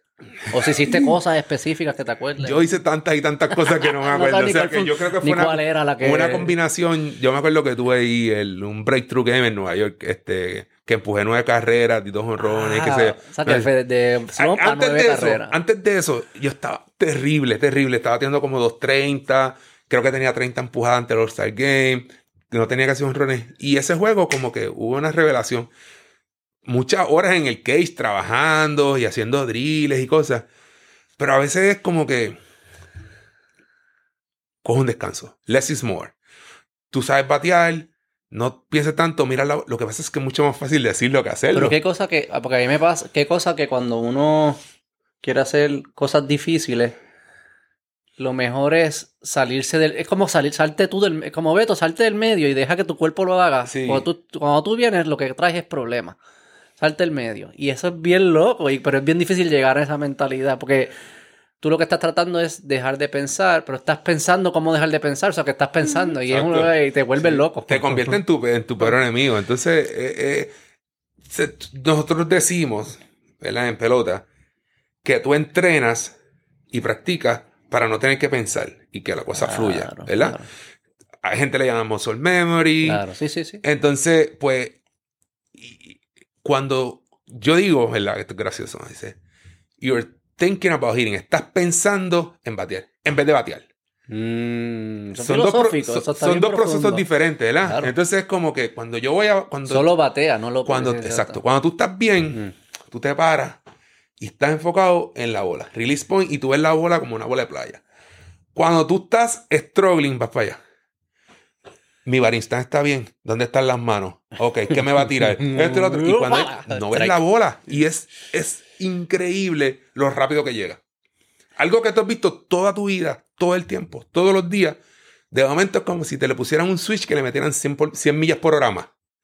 Es increíble. Tú- la loco. mente es una cosa increíble. Y eso que, que- cuando tú estás en la zona es lo opuesto. Totalmente. Es- la ves, dices como una bola de playa. Una bola de playa. Y tú te, te acuerdas de esos momentos y es como. que, Totalmente. o sea, es imposi- esto es bien fácil, es imposible fallar. es imposible fallar. Es una cosa increíble. Entonces, o sea, en los parques de grandes ligas, ahora, ¿verdad? Bueno, cuando yo empecé, se- cuando yo estaba, se fue introduciendo esto, ponían la velocidad Ajá. de la bola, ¿verdad? Ok.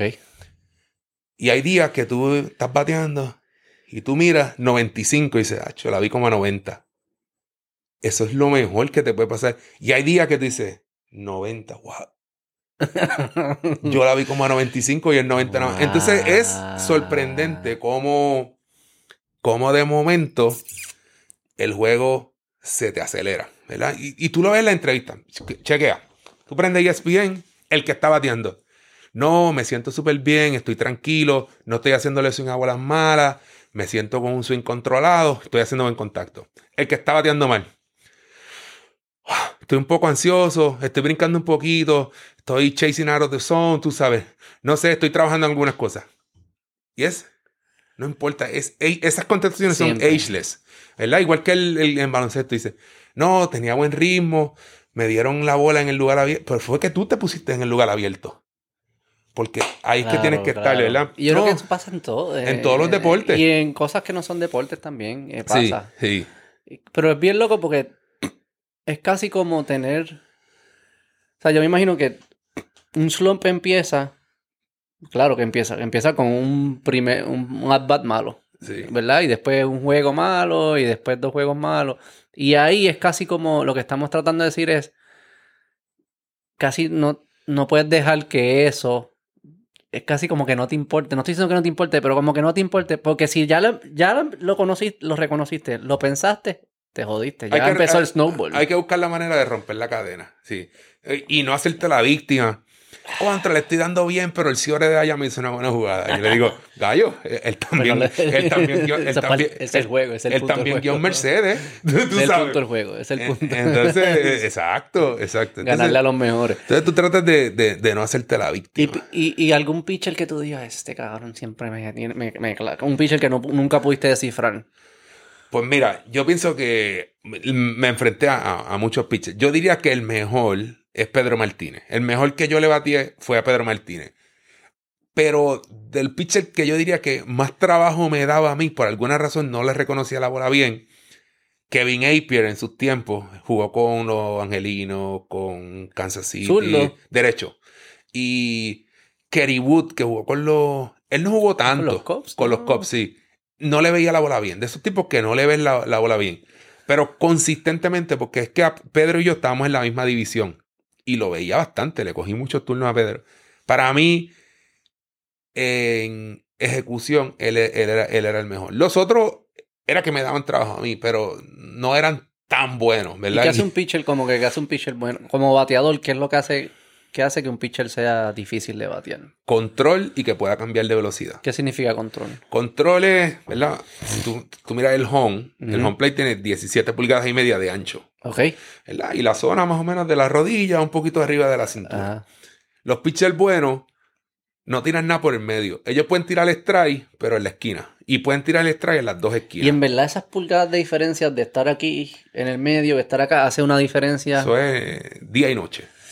Día y noche. O sea, O sea, porque estamos hablando de un espacio pequeño, 17 pulgadas, me dijiste. 17 O pulgadas sea, y tú media. estás diciendo que si yo fallo por 2 pulgadas. Dos o es tres un- pulgadas. Dos o tres pulgadas es la diferencia de un home run o un strike. No necesariamente- un palo, no- sigo, sí. pero estoy exagerando, pero de un palo Ah, y ah, un strike. ok. Hace, hace, hace una diferencia significativa. Déjame, quizás aún más, puedes, lo puedes entender mejor. El pitcher bueno puede tirar strike en la esquina adentro y en la esquina afuera. Y si nos ponemos técnicos, ¿verdad? La bola mide como dos pulgadas y media más o menos de ancho. Si la bola está en lo negro del home en una esquina, pues ya tú tienes esas 17 pulgadas se convierten, vamos a ponerle que se convierten en 20 Ok, para acá. Y si él lo puede tirar la misma bola en el otro lado, ya esas 20 pulgadas se convierte en 22, 22 y media. Entonces el home se hace más grande. Que en verdad el home no se hace más grande. Claro. Pero el strike zone se convierte más grande. Porque lo que, por el contrario, los pitchers que no dominan las dos zonas, pues nosotros eliminamos una como bateador. Dice, yo sé que él no va a tirar el strike adentro. Pues busca afuera. Y cuando tú estás mirando una zona en específico y estás buscando algo en específico, es más fácil batear. Pero si tú estás mirando afuera y el tipo, ¡pa! te tira strike adentro, tú dices, espérate, tengo que estar pendiente de esta también. Y de momento, ¡pa! te tira strike afuera. Sí, dices, sí, claro. Eso es con la recta nada más. o sea, que Entonces, lo que tú estás tratando es predecir qué es lo que viene. no. Ok. No, no, no. Bueno, hay un, tú, tú dices, hay un proceso de yo eso. voy a reaccionar. Tú, tú vas a reaccionar. lo, que pasa es que, lo, que- lo que pasa es que tú dices, yo voy a buscar, antes de llegar a dos strikes, el piche donde yo soy bueno. Por ejemplo, yo quiero la bola del medio hacia afuera. Por ejemplo, Alta, bajita. bajita. Yo. Y pues yo estoy concentrado ahí. Entonces, nosotros tratamos de aprender que si el primer picheo es adentro y tú estás buscando fuera, no le haces swing. Pero si es strike, pues ya tienes un strike. Claro. No se ha acabado el mundo, pero tienes que estar consciente de que tú estás buscando allá, pero él puede tirar aquí. Si te tira otro strike adentro, tampoco es el final del mundo, pero tú dices, "Hmm". Este juega.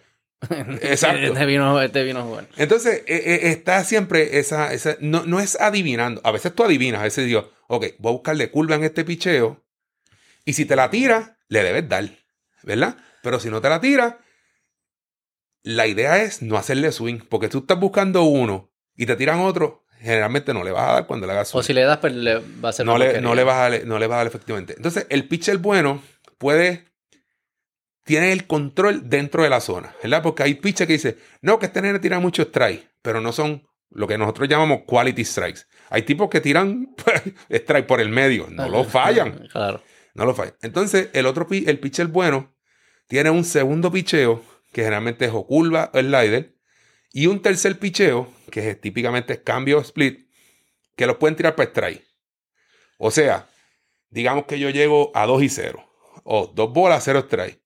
Ah, tipo, tiene que tirar recta para tirar el strike, pero viene y te tira una curvita para strike. Te sacó de paso. Claro. Ok. Porque tiene un secondary pitch y un third pitch que lo pueden tirar para strike en cualquier O sea, que es mantenerte a ti fuera de balance. Esa es la clave. Sí. Porque si tú no puedes mantenerme de balance, yo empiezo a eliminar.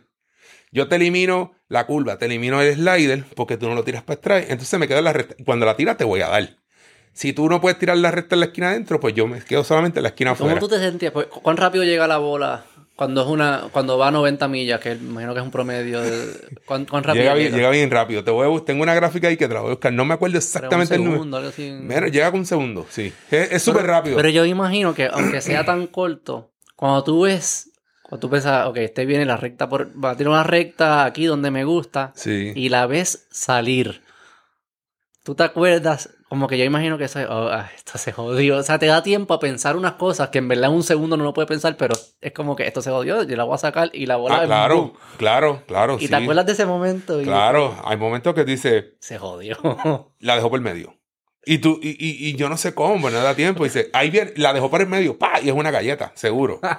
Entonces, es bien curioso porque tú contrarrestas esa velocidad porque tú haces parte de tus movimientos antes de que él la tire. Mm. ¿Verdad? Tú, tú empiezas, también, ¿no? mueves los pies, mueves las manos, entonces haces lo que uno llama cargar, que es Mm. como coger impulso, ese momentum, y tú lo haces todo antes de que venga la bola. Entonces te enfocas en cuando viene la bola. No es que cuando él tira la bola tú empiezas a hacer tu swing porque nunca te va a dar tiempo. Y hay algunos que, que, que es difícil de identificar. Por ejemplo, en tenis pasa que los que sacan bien, no solo es que le dan duro y eso, es que es difícil para el que está recibiendo identificar para dónde es que le va a dar antes, hasta que, o sea, lo identificas muy tarde en el proceso. Y- y- hay pitchers que también pasa. Idéntico, en la pelota. Mm. Hay, hay dos factores principales, para, por, por ejemplo, para mí, que es que tienen un buen, buena mecánica y esconden la bola, Mm, por ejemplo, con el guante hasta el último momento, y la sacan aquí al frente y la ves primero que la ves tarde. Y hay otros que tienen tan buena rotación que tú no puedes definir la rotación hasta que está más cerca del home. ¿Verdad? Por ejemplo, hay unos tipos que tiran una buena curva. La curva rompe bastante pero tú ves la rotación temprano. O sea, que tú puedes ver más o menos. Nosotros le llamamos cement. calcularlo y por ahí. Nosotros le llamamos cement mixer. La bola viene dando vuelta, pero viene dando vuelta lenta. Ok, ok, ok. Como, la, como, un, como un camión de, cemento sí, que sí. Eso nosotros decimos cement mixer. Hay otros tipos que tienen un curvón y es súper tight spin, ¿verdad? Y la bola viene, ¡fum! viene súper rápido. Parece una recta y de momento, ¡pa! se cae. Entonces, eh, es increíble cómo dos personas pueden tener, ahora, ahora lo miden, se llama spin rate, cómo pueden tener spin rate tan diferente en el mismo lanzamiento a la misma velocidad.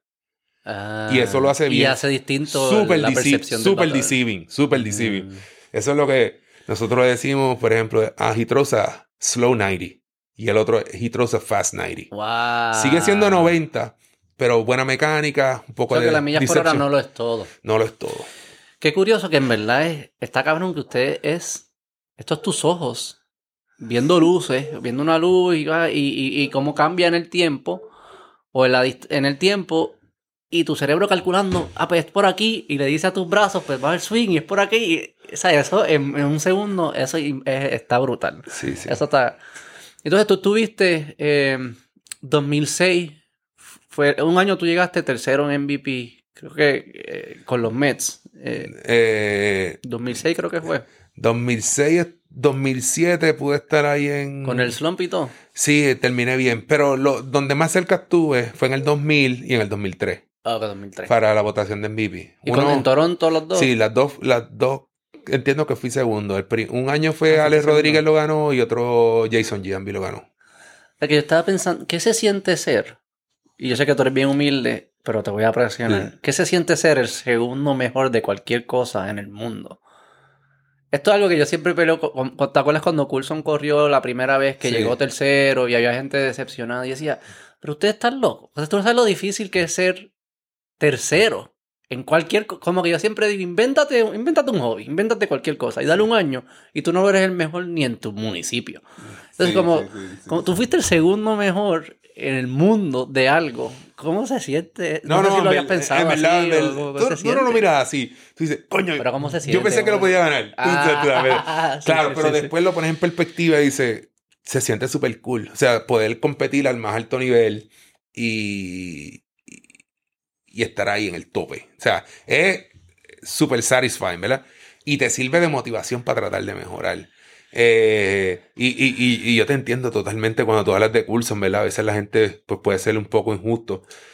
Pero ahora como atleta, y no, y no, sí, no de ejemplo. Sí, sí, yo sé por dónde viene. Es que no te, no te la puedes quitar. Si tú, por ejemplo, si tú estás supuesto a ganar a nivel mundial y llegaste tercero, este, y yo no, no sé si Coulson era el que podía ganarlo. Lo- uso el nombre porque tú lo utilizaste. Sí, sí, sí. este, pues, te deja con un vacío, ¿verdad? Por ejemplo, si tú tienes un equipo para quedar campeón y llegaste subcampeón, aunque estás segundo en el mundo, te deja un mal sabor.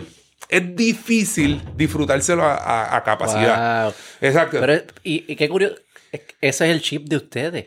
Somos competitivos, Eh, eh. somos competitivos, pero también... Y no llegaría segundo si no lo fuese. ¿Verdad? No, no, no puede. O sea, alguien que no sea competitivo no hubiese sido No, ni no, segundo, esa- ni esa- tercero, ni hubiese llegado a la Eh, Exacto, no, no, no, no llega. Tú sabes, es como que, es que no, no sé, si Ligas. Sí, sí, sí. lo que sea, si tú, si tú estás corriendo con tu hermanito y, y tú sabes que le puedes ganar y él te gana, aunque llegaste segundo con torneos del barrio, estás mordido. ¿Y tú podías jugar juegos de mesas con tu familia? Claro que no. Bueno, puedo, pero yo no, no. Nosotros peleamos en Monopolio. Este, porque mi esposa dice que, que, que, que yo tengo que ganar. Y no es que yo tengo que ganar, pero yo voy a hacer lo posible por ganar. No me voy a frustrar si pierdo, pero a mí no me gusta perder. Y te abro. O sea, tú fuiste. ¿Cuántos años tú jugaste en las grandes ligas? O y las menores. ¿O cuán- o sea, Cinco años en Liga Menor y casi 17 en Grandes Ligas. 22 años. Estos son Sí. 22 años de tu vida. Sí. ¿Cómo? Yo siempre me he preguntado cómo es el retiro para un atleta cuando tanto de su identidad era el juego. Y, y algunos yo lo manejan mejor que otros. Y siempre he sido curioso de que. que- y, y también de, de ir de un mundo donde esa competitividad es súper buena, es súper útil y se traduce en algo positivo a un mundo donde no necesariamente siempre es así. ¿Cómo, se, qué- cómo es el, el retiro de un atleta? Pues mira, mi, mi- mi retiro, mi retiro ha, ha sido bueno, en verdad. Y te voy a decir una cosa. Eh, a mí me hubiese gustado jugar uno o dos años más. Te voy a ser bien honesto. Yo tuve una lesión que me operaron la cadera, me operaron dos veces la cadera, me operaron una tercera vez la otra cadera, compensando. Y eventualmente tuve un reemplazo. Ese proceso me ayudó a transicionar del mundo súper competitivo al mundo real. Porque yo estuve 24 meses haciendo rehab de cadera. 24 meses. Tuve Wow. 10 eh, tres operaciones en 18 meses. Porque yo quería seguir jugando. Si no, no te hubiese operado. La operación era para poder seguir jugando. Sí, sí, sí. Si me iba a retirar, no me operaba. Ok. Entonces, pues, me operé. Y, y eso me ayudó a transicionar porque yo entendí en mis términos que ya yo no podía jugar más. Entonces, también hubiese sido devastador si me hubiesen operado. Yo hubiese hecho una rehabilitación y hubiese tratado de jugar y no me daban trabajo. Eso hubiese sido como que más Peor. Peor porque tú dices, contra, yo creo que estoy ready, pero otra gente no lo ve igual. Claro. Yo sabía que no, que, que no podía más. Entonces, tú dijiste- utilizaste la palabra identidad. Nosotros los atletas tenemos una responsabilidad de prepararnos para el retiro. Tenemos que entender que nuestra carrera Mm. es corta y tenemos que entender que nuestra identidad no es ser pelotero o baloncelista o pelotero.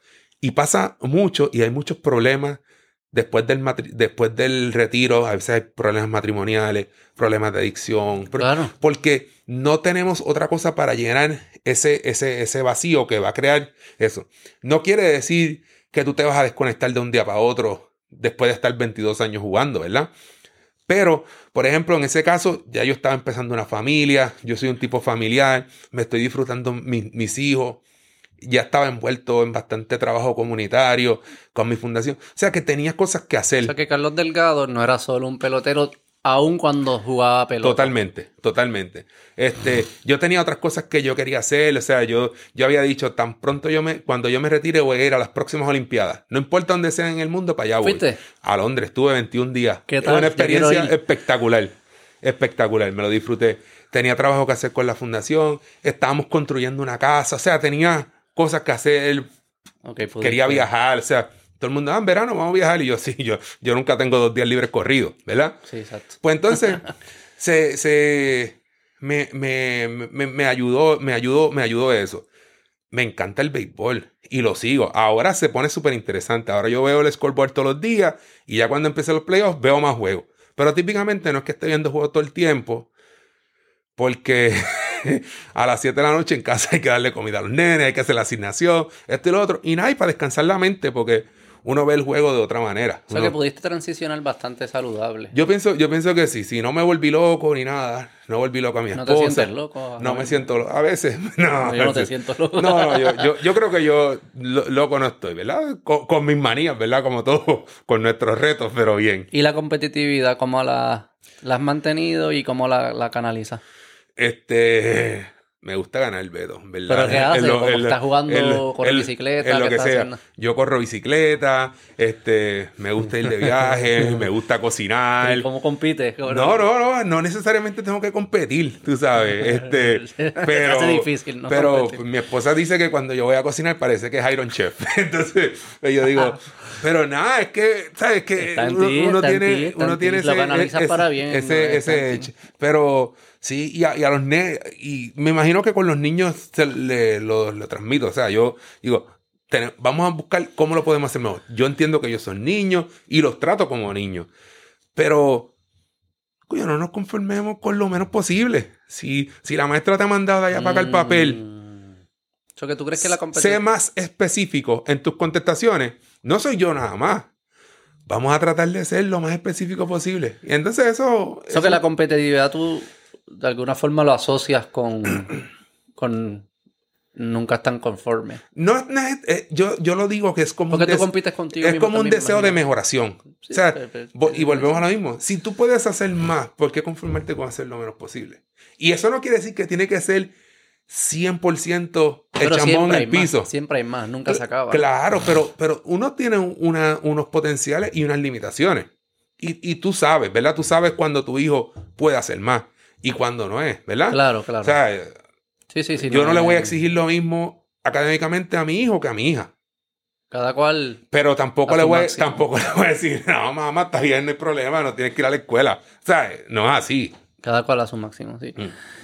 Este, tía, quería preguntar, eh, y no tenemos que hablar de la especificidad de esto, pero está lo de los, lo de los astros que pasó, lo del escándalo de que estaban haciendo trampa, qué sé yo qué. Ajá. Yo voy a ser súper honesto.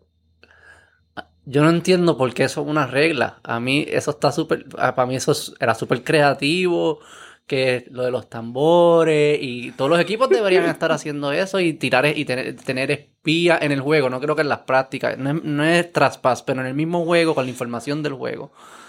Como que yo de- creo que eso está, se crea una dinámica bien interesante. Porque también como jugadores, yo sé que los que están en segunda tratan de, de- de ver las señas y de encontrar el patrón. O sea, no, no entiendo.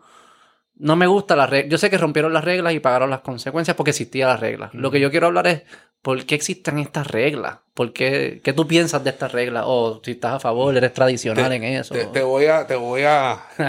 y no voy a contestar este, políticamente correcto. Te voy a decir lo que yo pienso. Todos los días, todos los días, alguien está tratando de robarse una seña. Todos los días de Dios. La regla lo que dice es: tú no puedes utilizar métodos electrónicos para robarte la seña. Eso es lo que. la cámara. Exacto. Las reglas existen, ¿verdad? Para proteger la identidad del juego. El catcher no tiene un método electrónico para pasarle la señal al pitcher. Tiene que hacerlo manual. Por eso son las señales. Mm. Entonces, si yo pongo una cámara live en el centrofield y yo le robo la... No estoy siendo Claro. justo con el catcher. Ah. Habiendo dicho, ya, ahí dejamos lo electrónico, Ajá. ¿verdad? Si hay corredor en segunda y el catcher se pone vago y da una sola seña o da una serie de señas fácil, el, el, bateador- el que está en segunda, te lo garantizo, se la va a robar y se la va a pasar al bateador de home. Pero no está utilizando un método electrónico. O sea, la responsabilidad del catcher y del pitcher es cambiar la secuencia de las señales frecuentemente para que el que está al otro lado no la pueda adivinar. ¿Y te- a ti te gusta que se quede así?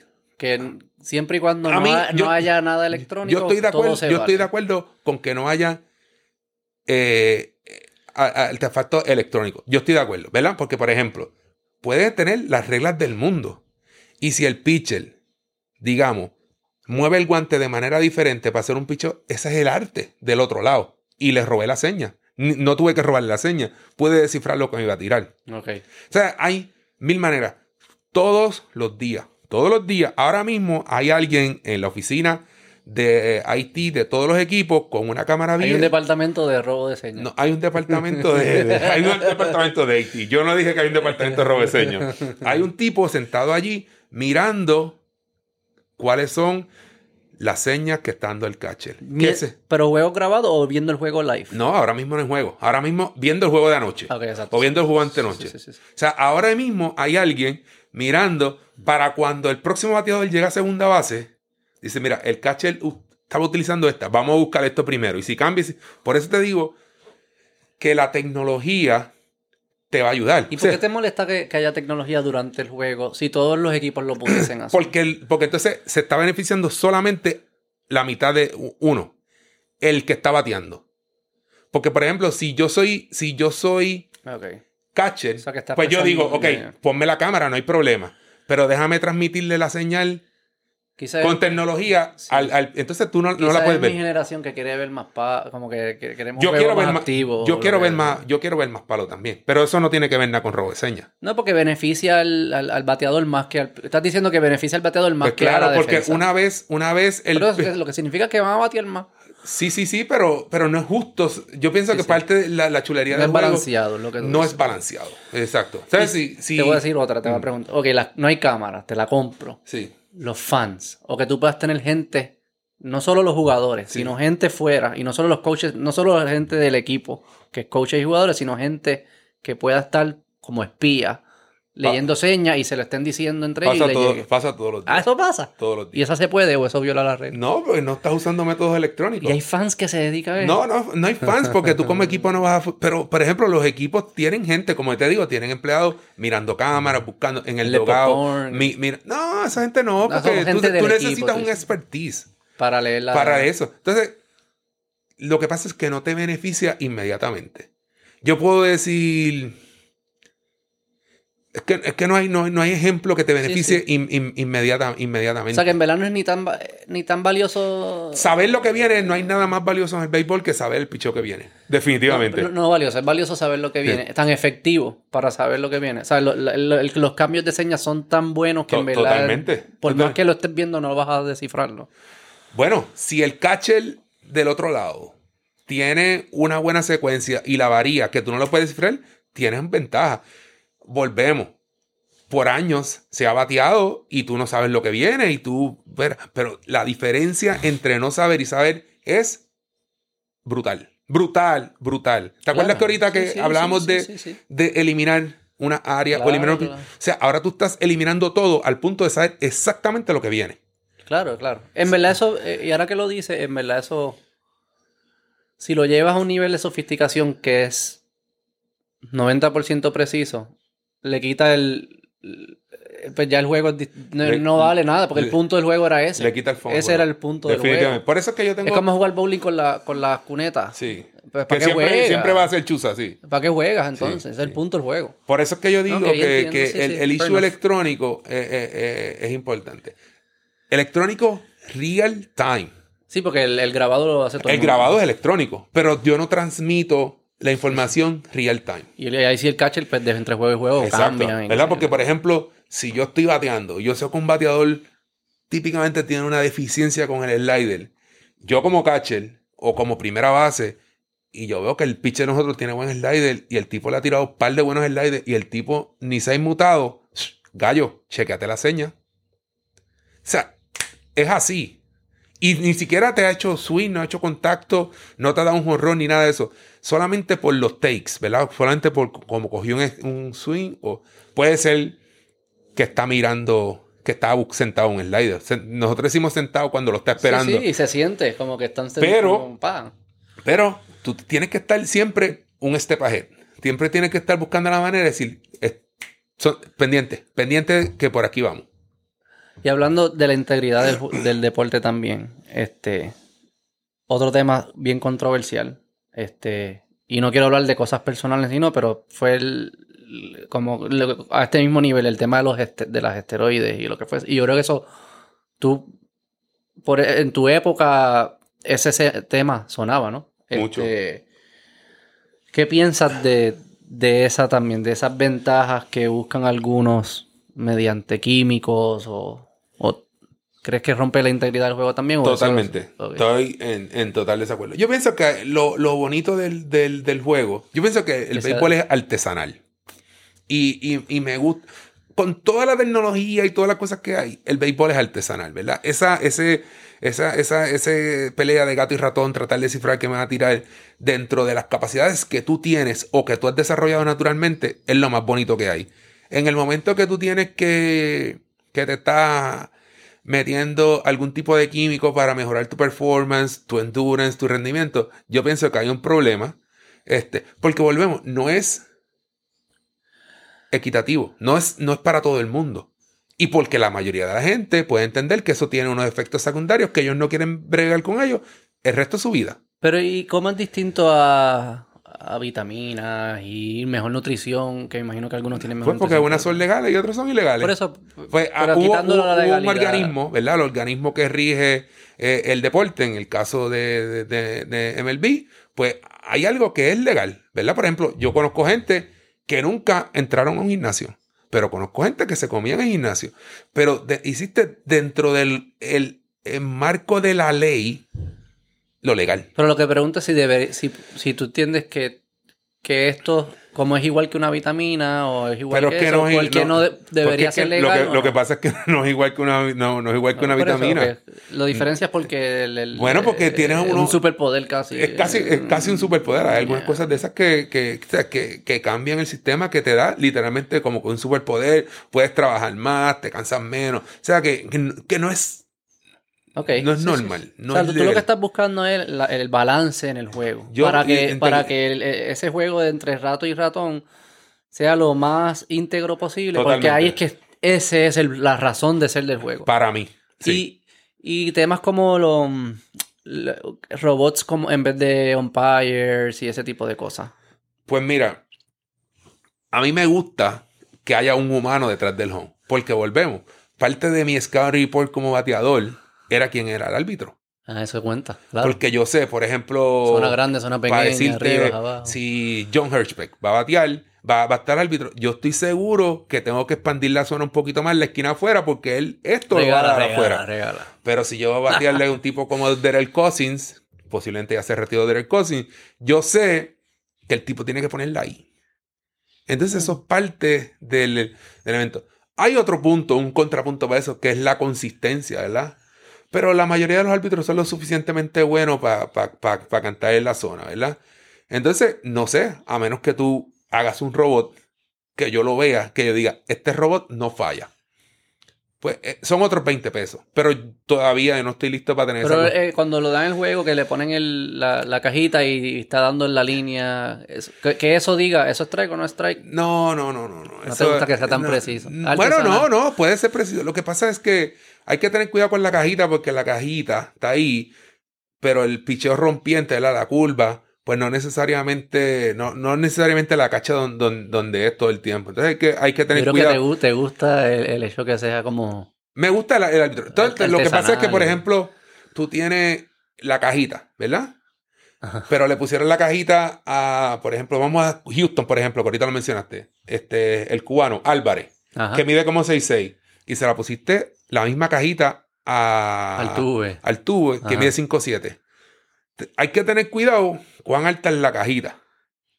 Pero si se descifra todo eso, la cajita y estamos de- todos nos ponemos de acuerdo que esa cajita está justa, ese tamaño, Yo aquí es tengo que va, verlo. aquí es que va, Yo- por aquí yo- es que entra la curva y esto es lo que Sí, cuenta. yo, yo no quiero pelear la tecnología, ¿verdad? No, no, no, no estoy. Pero en- crees que- No estoy en negación. Pero hasta que yo no la vea funcionando, que yo diga, mira, esto es mejor que lo que, que los humanos, pues hasta ese momento yo voy a mantenerme con que. ¿Y cómo definirías mejor? Mejor es que no fallen.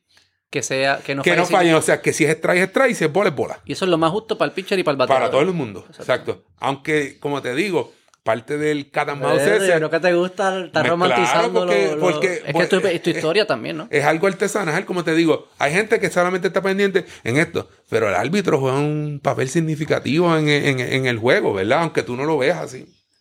Sí, sí, sí. sí. Yo lo así. Yo trato, no, de, yo no, no, yo estoy yo trato de buscar este, el, el, el- solo- el- el mayor edge que yo, que yo pueda. Mira, para ir cerrando, Carlos, cuéntame, eh, eh, Extra Base, tu fundación, ¿qué significa para ti?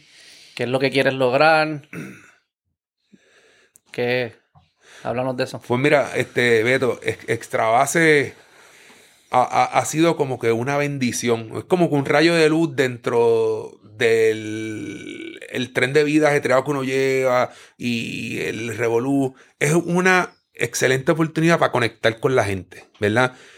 Eh, me, me- me- ha enseñado tantas tantas lecciones. eh, te pone más solidario, te pone más sensible. ¿verdad? A mí me gustaría pararme aquí al frente de este micrófono y decirte, en Puerto Rico no hay necesidad. No hay que preocuparse por gente que no tiene que comer, no hay que preocuparse por gente que no tiene servicios médicos, no hay que preocuparse por gente que, que son víctimas de, de abuso infantil. Pero lamentablemente no es así. Hay una realidad en el país que hay una, una deficiencia, unos rezagos, unas situaciones que el gobierno no puede atender, ¿verdad? Uno quisiera decir que las puede atender, pero no. Y hay mucha gente, muchas organizaciones que día a día trabajan con estos casos y causan un impacto súper positivo en la vida de estos niños y de estos jóvenes y de estos ancianos, lo que sea. En el caso de nosotros, Extrabase, nos enfocamos niños y jóvenes. Tener la oportunidad de poder ayudar, contribuir a impactar, a mejorar una vida, oye, es priceless para, para nosotros. Y yo parto de, del punto de que mi vida, yo la vivo en agradecimiento. Yo tuve la oportunidad de hacer lo que me gustaba por muchos años.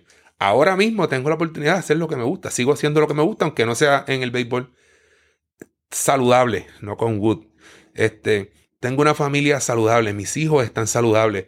Este, y tener la oportunidad de compartir mis bendiciones, pues me hace sentir súper súper bien. Y esta es la, esa es la razón de ser de extra base, ¿verdad? Podemos ir al, al principio, en 2001, eh, yo vivía en Aguadilla y, y- entendía que había mucha gente haciendo cosas buenas en el área oeste, pero que mucha de la ayuda se quedaba en el área metropolitana. Y es cómo complementar esos esfuerzos, cómo poder crear awareness de, la, de lo que se está haciendo, cómo poder motivar el voluntariado, ¿verdad? Porque todo el mundo que dice, contra, a mí me gustaría ayudar a una fundación, pero no tengo chavo para hacer un cheque.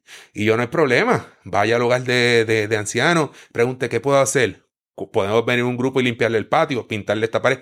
Podemos sentarnos a hablar con los viejitos Podemos jugar domino un domingo por la tarde. O sea, hay tantas cosas que se pueden hacer que todo el mundo piensa, no, que tengo que contribuir económicamente. Claro, hace falta dinero, pero hay muchas cosas que, que se pueden hacer. Entonces, es chévere poder hablar con la gente, poder entender su situación, poder ver el agradecimiento. La mayor parte de, las veces uno dice, uno piensa que uno es el que está dando, pero nada, cojones, uno es el que está recibiendo, recibe lecciones de vida. Gente que, que tiene serias condiciones o que, o que vive en una situación eh, bastante complicada y te da una lección de vida todos los días. A veces tú te levantas con un poquito de cabeza y te quejas y dices que no me voy a quedar el caballo. Hay gente que está luchando por su vida todos los días, echar para adelante. Y, eso, y eso me llena, eso, eso en verdad que, es bien gratificante. Y parece, eh, esto me resuena mucho y, parece que hay como... Lo que estamos buscando, yo creo que lo encontramos relacionándonos con más personas cada vez más. Y no, como tú dijiste, no es dinero, es quizás sentarse a tomarse un café con una persona. Y que uno, en esa conectividad, hay yo creo que es donde encontramos nuestras mejores versiones. O sea, ahí es que yo me siento bien cuando conecto con una persona y, parece que entonces mucho del trabajo que hacen gira entre relacionarse con, niños, personas necesitadas. Sí, definitivamente. Y, como que entender, ¿verdad? A veces entender y, ese reto de decir, ¿cómo te puedo ayudar más efectivamente? ¿Quién yo conozco que, que, venda matres que me los pueda vender más barato que la, que la mueblería que tú me cotizaste? Sí. O o de los recursos con quien nosotros hemos trabajado antes, quién nos puede donar X horas de contacto de un psicólogo, de un psiquiatra para estos niños, o cómo podemos movilizar que el plan de salud del gobierno se maximice y pueda beneficiar a estos nenes que han sido removidos de sus casas. O sea, son, son, son varias cosas. Bueno, Carlos, este, te admiro mucho, eres un gran ser humano. Gracias. Este, este, una última anécdota, eh, anécdota, estaba viendo un video tuyo mm. cuando estabas jugando en Toronto. Este, da un jonrón. Eres como eres, todo escuchado, eres bien humilde. corriste las bases, nada pasa. Das el segundo honrón, bien humilde, nada pasa. Das un tercer honrón, bien humilde, nada pasa. Das un cuarto honrón y tiraste el bate. Yo estaba tan pompeado que tiraste el bate.